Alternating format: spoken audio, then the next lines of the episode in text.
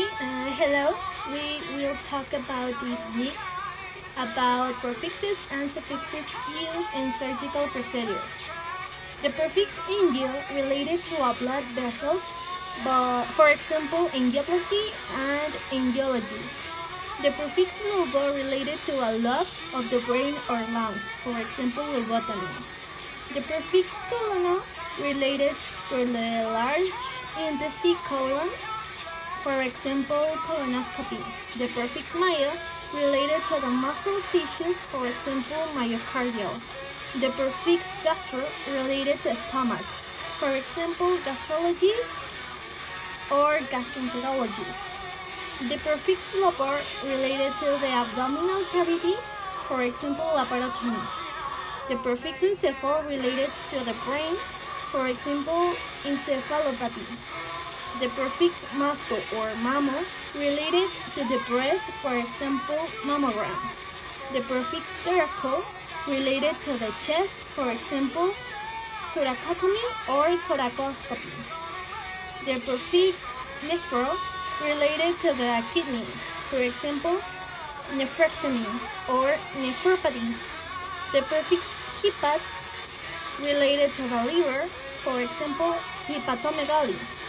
The prefix rhino related to the nose, for example, rhinoplasty or rhinoscopy. Well, suffix tripsy, crushing of or breaking up or crushing or destroying, for example, lithotripsy. And the suffix desis, fusion of two parts into one, stabilization, for example, arthrodesis or pleurodesis. The suffix lysis is a process of loosening, freeing, or destroying. For example, hydrolysis or angiolysis.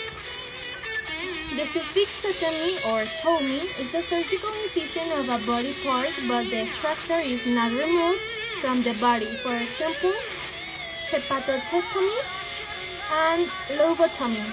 The suffix centesis is a surgical puncture of a cavity to remove fluid, for example, amniocentesis. The suffix ectomy is the surgical removal of a body part or resection is also used, for example, hysterectomy.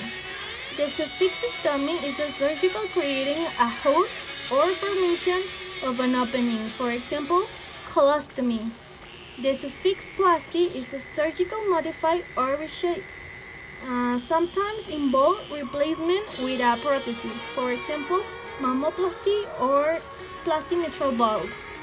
The suffix clasis want to break a surgical fracture, for example, odontoclasis. The suffix pexy is to fix or secure or surgical suspension or fixation, for example, mastopexy. The suffix raphy is to strengthen, usually with suture, surgical repair or shutter, for example, angiography. The suffix oscopy is viewing of normally with a scope or examination with a lighted instrument, for example, colonoscopy.